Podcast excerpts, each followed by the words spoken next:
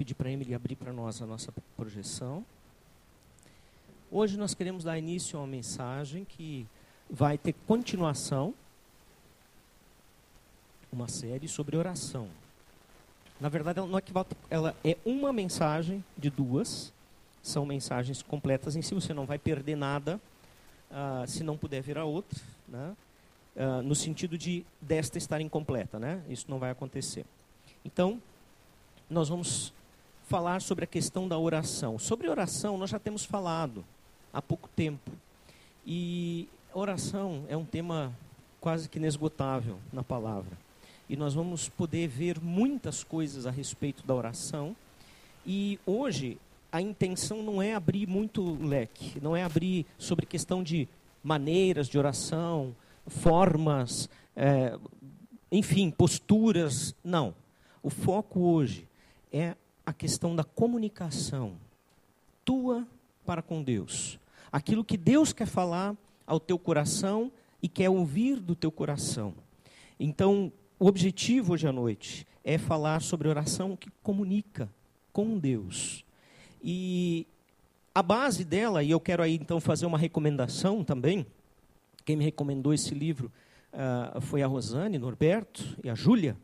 Uh, o Cristão Ateu. Título meio estranho, né? Mas se você ler o livro, você vai entender o porquê do título. Mas é, esse livro uh, do autor Greg uh, Groeschel, né, ele fala então uh, sobre vários aspectos da vida cristã, não somente sobre oração, mas um dos capítulos, no caso do capítulo 4, ele entra na questão da oração.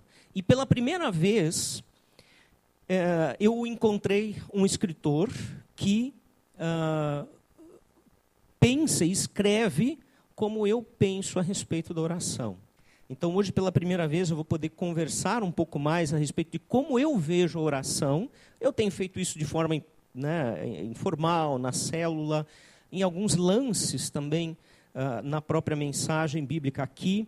Mas hoje eu quero entrar um pouco mais profundo na questão da pessoalidade da oração. Não necessariamente em formas. Pelo contrário, olhando para a questão da comunicação com Deus, eu gostaria que nós pudéssemos entender que o mais importante não são as formas, mas é aquilo que acontece entre você e Deus, entre mim e o meu Deus, o meu Pai, o meu Senhor. Né? Então, a verdade, né, nós vamos perceber que alguns cristãos, eles creem em Deus, sim, creem no poder de Deus, creem na, na manifestação de Deus, mas têm uma dificuldade de acreditar ou crer que a oração faz diferença. E muitas vezes são capazes até de afirmar que creem que a oração funciona, mas a forma como vivem não mostra isso. E talvez este sejamos nós. E eu me enxergo assim muitas vezes, e ao ler o livro eu percebi que muitas vezes, apesar de entender e pensar como o autor pensa a respeito, é, muitas vezes eu também ajo assim. Eu creio na oração, eu oro mas às vezes eu não vivo como se cresce e como se orasse. Então, talvez isso aconteça, porque muitas vezes uh, nós, os cristãos de uma maneira geral, nós entendemos erradamente o que é a oração e como ela acontece entre nós e Deus. Porque a oração, em algum momento aqui nesta mensagem você vai ver, ela é ah, uma via de mão dupla. A oração não é algo que acontece simplesmente apenas de mim para Deus. Mas Deus interage conosco também pela oração. E isso que a gente quer pensar, talvez esse seja a nossa questão. Esse seja o nosso grande dilema. De vermos que é, o que a gente aprendeu e ouviu com relação à oração, talvez não seja tão aplicável assim no dia a dia. Quando nós cremos que Deus existe, mas nós não cremos na oração da maneira bíblica, nós temos um grande problema. E essa é a verdade principal que eu gostaria que você levasse daqui. Quando você crê em Deus, mas não na oração da maneira bíblica, você tem um grande problema. Para a sua vida de fé, para a sua vida espiritual, para o seu. A, a, a, o seu, a sua comunhão com Deus e, portanto, todas as outras coisas vão afetar, vão ser afetadas. Toda a sua vida vai ser afetada. Então, eu quero ver algumas considerações a respeito, e a primeira delas é esta: o perigo da oração. Como assim, Giovanni? Oração tem perigo? Eu já ouvi gente dizendo o seguinte: puxa, se eu soubesse que a oração funcionava, não teria pedido o que eu pedi. A oração tem perigo. Talvez, né, é, eu acredito né, que a oração tem perigos por causa da nossa maneira de interpretá-la, que é distorcida, que tem muitas vezes influência da queda, daquilo que nos afasta de Deus. Geralmente, uma boa oração ela é reconhecida dessa forma ali. Ela precisa ter confissão, louvor, petições e adoração. Nessa ordem. Se alterar a ordem, a oração já não é boa. Né? Será mesmo? Será que realmente essa é a melhor maneira de orar? E se eu fizer qualquer outra forma de oração, ela não vai ser ouvida por Deus? Deus vai dizer: não, não, peraí, você errou os pontos, volta, começa de novo. E às vezes a gente torna a oração metódica. E eu vou dizer uma palavra até meio pesada: chata, difícil de orar, difícil de se colocar diante de Deus. Porque orar do jeito que a gente aprende às vezes é um jeito é, ruim. Eu não quero, eu não gosto. E será que nós precisamos gostar? Você já experimentou orar dessa forma que está ali, né? Primeiro você faz a confissão, fala dos seus pecados, depois louva por tudo que Deus te deu, aí vai para os teus pedidos pessoais, a intercessão, quem sabe, nas petições, daí termina orando, tu já conseguiu fazer isso, orar desta forma e expressar sentimentos confusos que vêm de luto, que vêm de uma situação de traição entre o casal, do divórcio, pessoas que passam por isso, a perda de um emprego no momento dramático da vida, de uma doença grave, enfim, qualquer outra tragédia que sobrevém às nossas vidas. Você já tentou orar dessa forma para Deus? Quando você vai para Deus expressar esses sentimentos, você lembra dessa sequência? Eu não. Você lembra? Então, então Deus não vai orar, não vai ouvir, não é uma boa oração, então, por causa disso? Ih, Giovanni, tu precisa aprender a orar. Tu não observou os passos.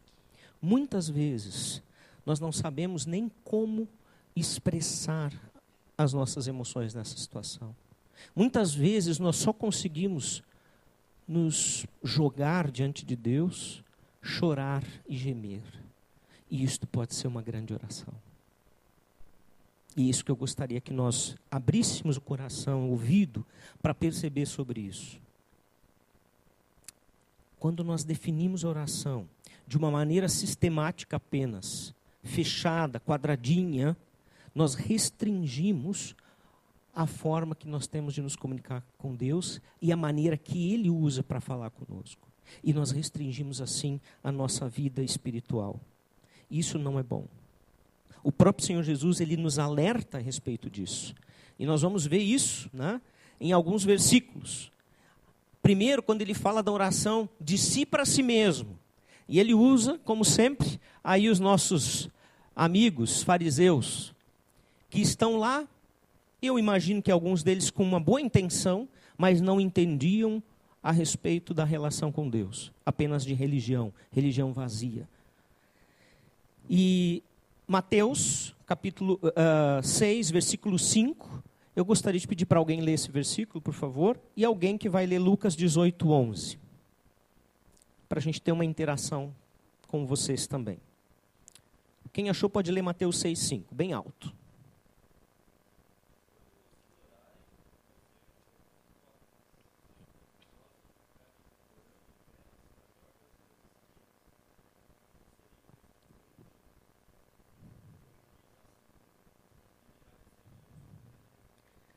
Ok, obrigado, Fábio. Agora, uh, Lucas 18, 11.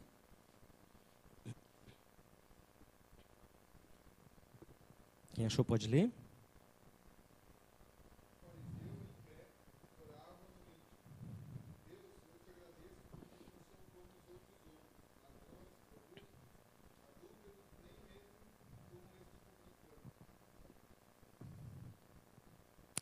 Aqui, ah, na versão revista e atualizada, a gente tem exatamente o que o título desse esse nosso subtítulo está falando, né? Ele começa assim: o fariseu posto em pé orava de si para si mesmo, de si para si mesmo. Ou seja, a oração não chegava a Deus, ficava ali. Né?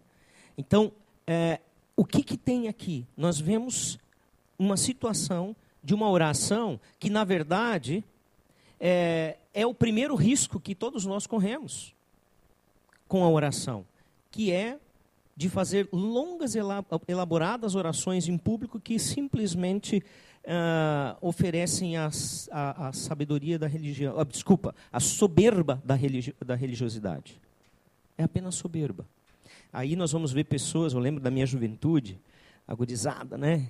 Recém-convertida e tudo mais. Tinha lá as suas bagunças, as suas. Né? Era uma pessoa normal durante o dia, lá com a gente. Quando ia orar, parecia que era alguém começando né, com uma, uma voz, uma entonação diferente. E pensava, nossa, quem é essa pessoa que está orando? Tu abriu o olho assim, ah, é o fulano. Né? Às vezes as pessoas precisam mudar de tom de voz, falar palavras bonitas. E talvez esse seja o nosso primeiro risco, né? a oração de si para si mesmo. Cuidado com a soberba, porque a oração nada mais é que uma conversa com o Senhor. A oração da incredulidade, eu diria que é o segundo perigo que nós podemos correr. O que, que nós vemos aqui? Tiago, capítulo 1, versículos 6 e 7, nos diz: falando a respeito de sabedoria. Né? Se você tem necessidade de sabedoria, peça a Deus, ele diz. Então, peça, porém, com fé, sem duvidar. Pois aquele que uh, duvida é semelhante à onda do mar, levada e agitada pelo vento. Não pense tal homem que receberá coisa alguma do Senhor. Aqui, o elemento, uh, o objetivo da oração é a sabedoria. Mas seja qualquer outro elemento que você está colocando diante do Senhor, qualquer outro pedido, se você colocar, peça com fé, porque senão não pede. É isso que a Bíblia está dizendo. Aquele que pede sem fé é como aquele que é agitado de um lado para o outro, como as ondas do mar agitam a areia da praia e assim por diante. Numa hora nós temos um, uh, um bloco de areia aqui, no outro momento nós temos ali, porque a onda do mar agita tudo e faz como quer. E essas pessoas são assim. Vão com os ventos, com as ondas. Então, se você pedir a Deus, peça com fé. O que, que significa isso? A falta de fé é a manifestação da falta de confiança em Deus. Quando eu não tenho fé a respeito de alguma coisa, eu estou dizendo Deus não pode, ou pelo menos não quer me atender. E Ele não vai me atender. É isso que está dizendo. Ou seja, eu até coloco diante dele as minhas necessidades, mas eu não acredito que ele vai suprir. Eu não acredito que ele vai ouvir. Isso é o mesmo que dizer que um filho sabe que o pai e a mãe estão ali para ajudá-lo, para ajudá-lo, para sustentá-lo, para ser suporte, mas ele duvida muito que isso vai acontecer. E nós acabamos de ouvir aqui na frente de crianças que realmente não receberam isso de suas famílias e precisam de lugares como Inevan. Mas isso não acontece com o nosso Deus. E eu não estou dizendo que Ele nos dá tudo o que nós queremos, mas que Ele é fiel em tudo que nós necessitamos. Isso sim. Então, quando eu faço a minha oração com a falta de fé, é isso aí. Eu estou dizendo que Deus não quer ou não vai me atender ou até não pode. Isso é uma ofensa a Deus. Outro perigo é a oração da manipulação. Eu vi isso hoje. Saí para passear. Meus filhos já não são mais crianças, né? Então, cada um estava por um lado, um para Gramado, para Porto Alegre, e eu peguei a mãe deles e fui passear no shopping, né? Eu e mais metade da nossa região. É, fomos, tivemos a mesma ideia. E aí eu, nós vemos duas cenas lá, eu e a Rose. Né? Duas crianças bem parecidas com essa aí. Assim, ó. Essa aqui até parece a Júlia quando era criança, né? A Júlia Norberto, não parece?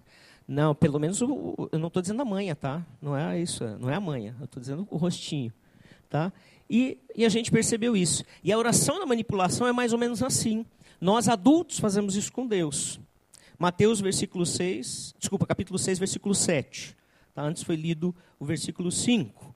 Agora o 7 diz: E quando orarem, não fiquem sempre repetindo a mesma coisa, como fazem os pagãos, ou seja, aqueles que não têm Deus, que não conhecem o amor de Deus. Eles pensam que por muito falar serão ouvidos. E aqui nós temos, inclusive, né, a ideologia dos mantras, que uma vez eu mostrei para vocês aqui na frente. Foi, acho que, inclusive, no, na, na, mensagem também que nós fizemos sobre oração. Tá? Aquelas repetições cansativas que ninguém aguenta né, e que a gente quer que Deus aguente. Ou então que Deus não aguente e responda. Né? Nós podemos assemelhar essa oração a essa criança manhosa que na verdade ela é irritante. É, não dá vontade de atender uma criança assim. Dá vontade de dar um chá de marmelo para ela, né? Então, é isso que muitas vezes nós fazemos com Deus. Ah, nós não, não podemos colocar o nosso coração do mesmo problema repetidamente nas mãos de Deus? Claro que sim. Mas não é com a intenção de cansá-lo, mas sim com a intenção de me relacionar com Ele. Deus, está pesado isso que está acontecendo. Está difícil aguentar essa doença na família. Eu não tenho mais forças, me fortalece. Eu posso pedir isso hoje, eu posso pedir isso amanhã de novo, porque eu necessito a força de Deus e eu tenho essa intenção. É diferente de uma criança manhosa que quer porque quer alguma coisa. É uma oração, na maioria das vezes, egoísta, voltada para as próprias vontades, sem considerar ouvir a voz de Deus. Eu não estou ali para ouvir. E, aliás, a maioria das vezes que irmãos na fé têm passado por duras provas, nós temos visto diferente, nós temos visto ah, que elas expressam enxergar a mão de Deus nas duras provas. E não são pessoas manhosas assim. Essas manhas nós vemos muitas vezes. Eu vou trocar de microfone que está falhando, tá? Ah, só que vocês têm que me dar um. Tira. Ah,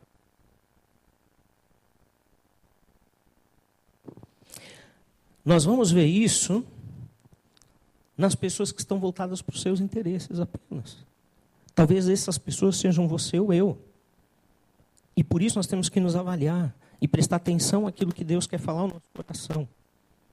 E também podemos encaixar nessa situação, nesse tipo de oração, aquelas orações arrogantes que exigem que Deus cumpra a vontade do orador e não a dele. Gente, isso é muito sério. Porque orações assim nos mostram que quem é o Senhor é o orador, somos nós, e não Deus. Não são orações que uh, mostram o senhorio de Jesus nas nossas vidas. Isso é muito sério. Por que orar? Vamos adiante. Aqui tem uma citação do livro, né, que Greshel diz: uh, muitos cristãos podem me acompanhar na leitura se quiserem. Esse aqui melhor.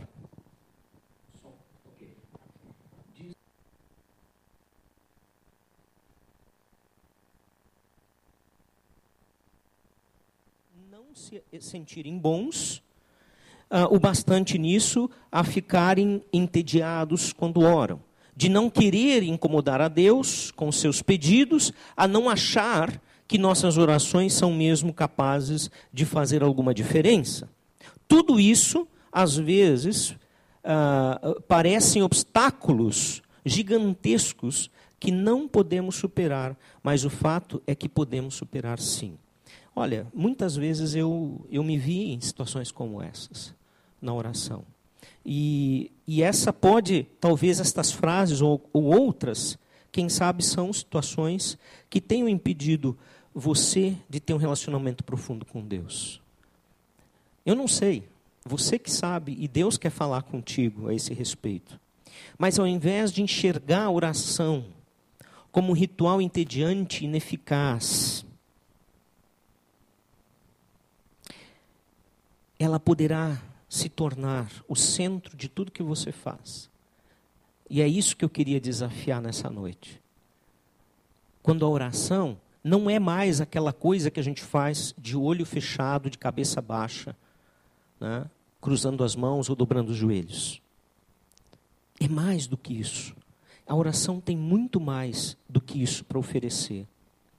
Não se esqueça de que Deus ama a oração de pessoas imperfeitas. A Carla falou isso aqui na frente, né? É, se eles, sendo imperfeitos, podem ser usados, todos podem ser, ela falou. Isso é regra para tudo na vida cristã, inclusive para o relacionamento com Deus.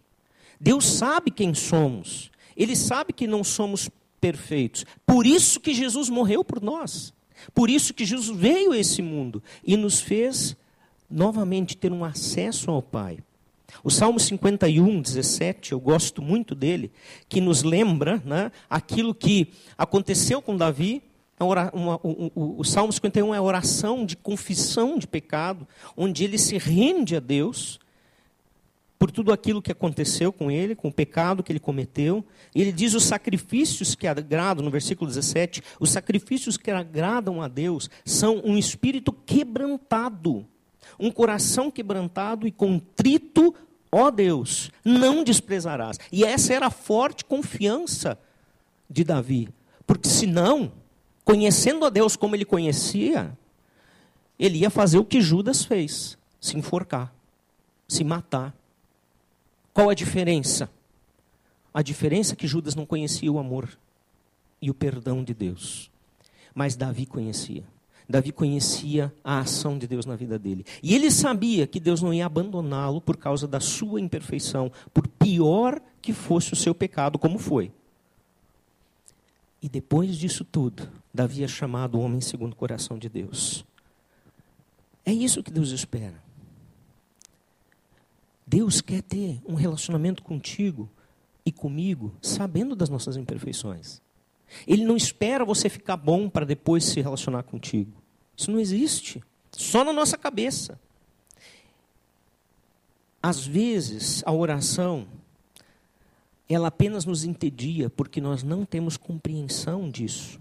A nossa mente divaga, vai para longe, né? Lembramos de compromissos, lista de compras, coisas que temos que fazer no dia, filmes, e um monte de outra coisa passa na cabeça.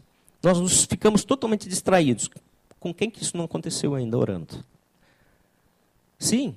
É uma luta espiritual? Sim, também é, mas talvez seja também porque nós não fazemos da oração um relacionamento com Deus. Groucho diz: quando a oração se torna um ritual vazio, sem sentido, reconheço que ela é mesmo maçante. Mas quando você pensa com, uh, com quem está falando, quando admite que o Deus do universo fica sincero e verdadeiramente emocionado por ouvir você, a verdade por si só mudará sua atitude para com a oração. Transfira o foco de si mesmo para Deus. Assim, se começa a transformar a oração em algo novo e emocionante, transferindo o foco de si mesmo para Deus. E não só emocionante, diz ele, até divertido. A partir de então, ela será como conversar com um amigo íntimo, como quem você compartilha o seu coração, temores e sonhos, de repente, em vez de uma conversa de mão única, chata, sem vida, a oração com o Pai se torna revigorante. Gente, está no cerne do nosso ser decaído o egoísmo. E esse egoísmo também vai influenciar a minha e a tua oração. Quando nós oramos olhando só para as nossas necessidades, só para nós, não olhamos para Deus, quando o foco é eu o tempo todo, sou eu o tempo todo, essa oração vira chata mesmo, porque eu não enxergo a Deus, eu não enxergo a presença dEle. E isto sim vai fazer toda a diferença. Quando a Bíblia nos diz em 1 Tessalonicenses 5,17 o seguinte, eu vou ler para vocês aqui, 1 Tessalonicenses 5,17, é um texto bem longo. Vou começar a ler. Orai sem cessar. Terminei. Esse é o texto. Esse é o versículo 17 de 1 Tessalonicenses 5. Orai sem cessar. Quando ele diz isso, quando Paulo fala isso, quando Deus, através de Paulo, diz isso, esse texto está querendo dizer o seguinte: ore sobre o que quer que tiver na mente o tempo todo. Ao descobrir que um querido seu está com câncer, coloca isso diante de Deus em oração. Quando tiver uma situação difícil no emprego, coloca isso diante de Deus em oração naquele momento, em pensamento. Olha, há pouco eu falei dos nossos sonos, não sei quanto ao Edson, mas eu alguma vez disse, Senhor, por favor, me ajuda a acordar. Porque eu preciso trabalhar. É, não mudou muito, Edson, eu continuo enfrentando isso, não sei você. Tá? Eu continuo, às vezes, tendo que orar assim para Deus, depois do almoço. Que tiver na mente. Um, teve um problema com o filho? Ora, naquele momento. Tem uma angústia no coração porque não sabe onde o filho está naquele momento? Diga para Deus, Senhor, meu coração está angustiado. Não deixa nada acontecer com meu filho ou minha filha. É isso que orai sem cessar significa. Não é que você vai passar o dia de joelho, porque Deus não alimenta vagabundo. Você vai ter que trabalhar, vai ter que desdobrar o joelho. Orai sem cessar significa estar continuamente ligado a Deus, não importa a situação. E eu estou falando aqui de situações difíceis onde nós pedimos, mas também é um momento de olhar para um sol lindo depois de uma semana e pouco de chuva e dizer: Senhor, que coisa mais linda, obrigado por esse sol. E não tem pecado nenhum se a previsão está dizendo que tem duas semanas de chuva, você orar e dizer: Deus, eu não aguento mais essa chuva. Dá uma folguinha, Pai. Pode pedir isso. Isso é orar sem cessar. Se ele vai te atender, isso é outra história. Mas você pode falar. Os meus filhos falam comigo sobre muitas coisas, mas nem todas eu atendo. Algumas eles ficam pedindo assim, que nem né, há anos pedindo a mesma coisa. Eles sabem o que eu estou falando. Um dia, quem sabe, vai acontecer. Deus sabe o momento certo daquilo que você precisa, daquilo que você quer fazer. Com uma diferença: a percepção de Deus é perfeita, nossas nem sempre são. Orar é andar com Deus sempre, toda hora. Eu botei essa estilização da Coca-Cola porque eu pensei que o Marcelinho ia estar aí, mas não está. Mas tem os adeptos do Marcelo aí, né? A Coca-Cola é toda hora para a gurizada, né? A oração também pode ser gurizada. Quando você estiver tomando aquela coca gelada, diz Jesus, obrigado por essa coca. Depois pode completar dizendo, cuida dos meus ossos.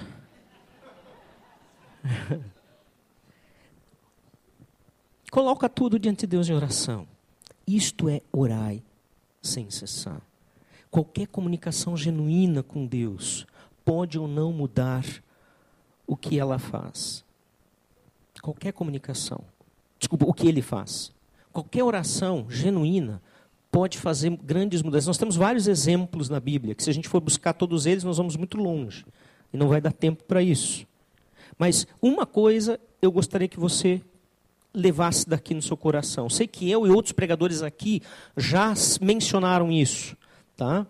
Essa frase que você já está lendo, porque na verdade a oração nos lembra que nós estamos, desculpa, que nós não estamos no controle e nos mantém perto daquele que está no controle. E essa fala aqui, ela aparece no filme Terra de Sombras. Não sei se dá para achar ainda em algum lugar por aí. Eu tenho que procurar nas locadoras, quando existiam locadoras, em algum lugar parece que ainda existe, a gente passa por uma aberta, a gente encontrava Terra de Sombras, né? não é Terra das Sombras, é Terra de Sombras, que conta a história, a biografia do C.S. Lewis, uma parte dela, e ele fala, no filme, então aparece essa fala. Deus não precisa da minha oração. Gente, isso é verdade. Eu me inquieto, me incomodo quando alguém diz, Deus precisa que você ore. Para quê? O Deus Todo-Poderoso precisa da minha oração? Não, ele não precisa. Aliás, se alguém achar algo na Bíblia, por favor, me fale. Olha, aqui diz que Deus precisa da sua oração, das nossas orações, então você me fala, me mostra, eu vou me retratar aqui. Sem problema nenhum. Deus não precisa da minha oração. Sou eu quem preciso dela. Ah. A oração me aproxima de Deus, revela minha dependência, minha fome e sede por Sua vontade, Seu reino, Sua pessoa. A oração muda principalmente a mim, minha visão de Deus, do próximo, das circunstâncias, e eu vou acrescentar aqui, de mim mesmo. Aqui o restante não está ali, né? quando questionado, ele está explicando apenas que ele estava sendo questionado porque ele orava pela sua esposa em câncer, aliás, recém-casado, e ela em câncer casou tardiamente, né? já era um senhor quando casou, e ainda com a esposa é, que ele encontra então com câncer e logo perde a esposa. E depois fica com o filho dela, que ela já tinha, e cria esse filho. Inclusive, pelo que eu, eu sei, não sei se essa informação está correta, se alguém pode me ajudar, é esse filho que acompanha as filmagens uh, dos, dos, dos, dos, filmes uh, sobre as, a série das Crônicas de Nárnia. Estou certo? Alguém confirma? Desmente? Eu sei que é um filho, acho que é esse filho, porque acho que ele não tem outro filho. Pelo que eu lembro, ele não teve filho com ela, foi muito rápido. E é este filho, então, adotivo, que acompanha estas filmagens aí. Né? Para que a coisa não saia muito fora do, do padrão. Deus não precisa da nossa oração, nós precisamos. Nós precisamos nos aproximar de Deus, porque quando nós não estamos perto de Deus, é, a vida é tão vazia, é tão ruim, é tão sem graça. E eu não estou falando daquelas orações que a gente baixa a cabeça, dobra o joelho e ora. Eu estou falando daquela oração de 1 Tessalonicenses 5,17, orai sem cessar. Da conversa com o Senhor a todo tempo, a qualquer momento, constantemente. Uma comunicação sincera é outro fator que eu quero considerar. Oração, talvez seja a melhor definição de oração, seja é, muito mais simples do que a gente imagina. Oração é comunicar-se com Deus. E a comunicação implica ir além da simples fala. É, você já ouviu muitas vezes que casais às vezes se comunicam só com olhar, né? Principalmente quando já tem mais tempo de casamento. E um já sabe o que eu está dizendo. Você sabia que isso pode acontecer com a, na tua relação com Deus? Sim, isso é possível. Nós comunicamos por intermédio de muitas coisas. Nós comunicamos através da música, nós comunicamos através da linguagem corporal, das manifestações artísticas, culturais, de expressões faciais, e tudo isso pode ser levado para Deus. Por que eu não posso fazer uma expressão para Deus? Ele não vai ouvir, ele não vai ver, ele não sabe todas as coisas. Isso não pode ser uma oração? Depende de como você encara a vida com Deus, a intimidade com Deus. Sabe? A, a linguagem do falar, do, do, do, comunicar, ela é muito diversa. E eu vou dizer uma coisa para você. Ele, o, o, o autor, o, o Groucho, diz isso. É, e Deus, ele é fluente em todas elas. Ele conhece todas essas linguagens. Ele nos criou. Ele sabe como nós funcionamos. E eu posso dizer para Deus: Vocês não sabem o que eu estou dizendo para Deus, mas Ele sabe. E eu disse, e eu falei: Seja o que for, uma lágrima, um choro, que não tem palavras para dizer, mas Ele sabe o que você está dizendo para Ele, se você está direcionando isso para Ele. Uma comunicação sincera vai trazer diferença na tua vida. As orações feitas por pessoas piedosas na Bíblia são muito interessantes ser estudadas e olhadas. Não temos tempo aqui para isso, tá? Mas eu vou mencionar algumas que, inclusive, ele também menciona no livro. É, durante o reinado de, do rei uh, Joaquim, Israel foi assim de mal a pior, em todos os sentidos, moralmente, é, enfim, a, a, na miséria, na violência foi terrível. E no período do Abacuque, do rei, eh, nesse período, o profeta Abacuque, ele diz para Deus: Senhor, até quando? Versículo 2 do capítulo 1: Até quando, Senhor, Clamarei eu, e tu não me escutarás. Gritarei eu, violência, e não salvarás. O que, que ele está fazendo? Ele está xingando a Deus? Não, ele está sendo sincero, Senhor, eu não aguento mais essa violência, essa, esse horror que Israel virou. Eu não aguento mais, Senhor. E eu não vejo o Senhor fazendo nada. Vai ter algum momento que o Senhor vai fazer? Ele não está xingando, ele está desabafando. Depois nós podemos lembrar, e aqui eu não vou botar texto porque são muitos, tem Moisés, Gideão Elias, que muito questionaram a Deus, sem contudo deixar de temer e honrar a Deus. E Deus interagiu com eles no meio destas coisas. O livro de Salmos, o livro de Salmos é, é, é tremendo, é, é fantástico. Porque o livro de Salmos, sim, é um livro de cântico, de louvor e de adoração do povo de Israel, mas é também o livro que derrama o coração aflito e angustiado diante de Deus. E há muitas orações nesse sentido, e nem por isso elas estão desrespeitando a Deus. Pelo contrário, elas estão mostrando que só Deus pode ajudar nessas situações. E o que dizer do livro de Jó? Jó, por causa do seu intenso sofrimento, ele amaldiçoou o dia do nascimento dele, o dia que Deus criou a vida dele. Jó capítulo 3, de 1 a 3.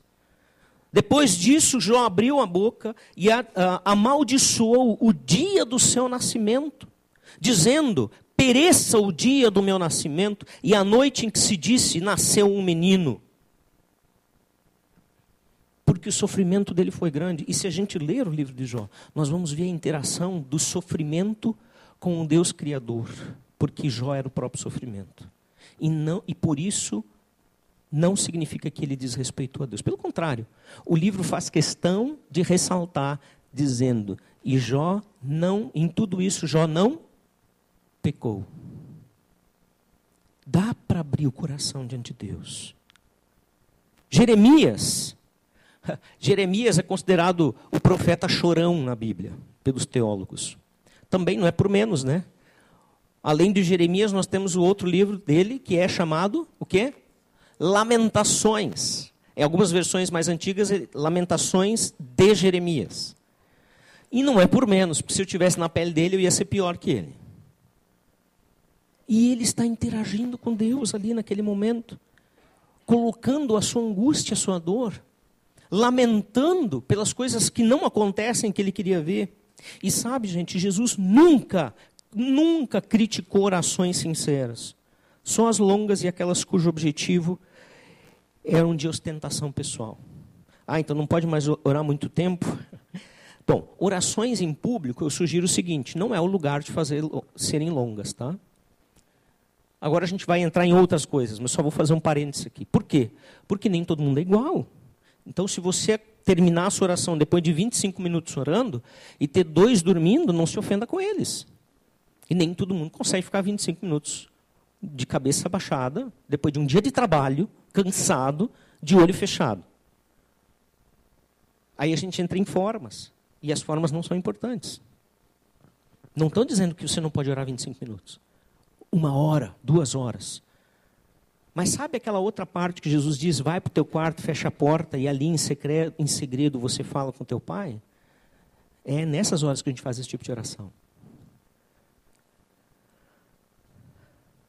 Por isso, né, ah, horas ininterruptas né, de oração, elas funcionam bem para alguns, mas não para mim e para muitos outros. Eu não consigo, gente. Se eu pedir para orar uma hora contigo, eu vou negar. Porque isso não funciona comigo. Ah, errado orar uma hora? Não, de novo, não é. Cada um tem o seu jeito. Então, quando eu vejo alguém em necessidade, ou me pedem para que eu ore, normalmente o que, que eu vou fazer? Eu vou fazer o que 1 Tessalonicenses 5,17 diz, eu vou orar naquele momento, com a pessoa. Ore sempre, é o que o Senhor quer. Quando eu tenho de tomar uma decisão difícil e eu não sei o que fazer, eu já estou orando em pensamento. Dizendo, Deus, eu não sei o que fazer. E enquanto que eu não souber, eu não vou fazer nada. Então, quando você pensa que eu estou demorando demais para decidir alguma coisa, Está é, tá acontecendo isso aí. Ou eu esqueci mesmo, que eu sou gente, né? Daí me lembra de novo da situação.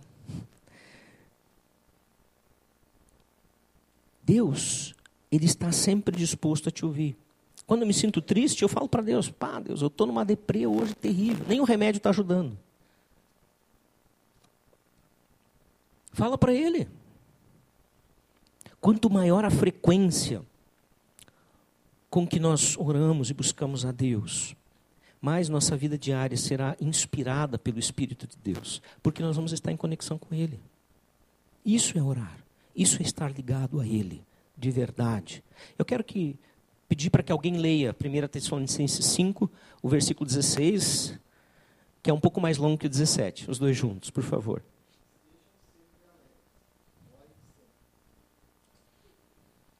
Pronto. Estejam sempre alegres e orem sempre. Essa alegria é a alegria que transcende as circunstâncias. É a alegria que me faz lembrar que meu Deus está comigo, não importa o que vai acontecer, o tempo todo. E que eu posso expressar o que eu estou sentindo naquele momento. E por isso vai ser mais fácil viver com Ele. Essa é a oração constante. É uma oração que vai além. Isso aqui eu já falei, eu esqueci de passar. E a outra questão da comunicação de mão dupla que eu mencionei no início, que nós vamos falar. Oração é falar, mas também é ouvir a Deus. Todos nós necessitamos, gente, de maneira desesperada, de orientação de Deus todos os dias da nossa vida. Porque senão a gente acaba fazendo tanta besteira. Nós necessitamos da liderança de Deus, do apoio de Deus, do cuidado de Deus, do carinho de Deus, do amor de Deus. Nós precisamos ouvir Deus falar, sempre, constantemente. E à medida que eu me coloco diante de Deus de maneira natural, também naturalmente eu começo a perceber a voz de Deus.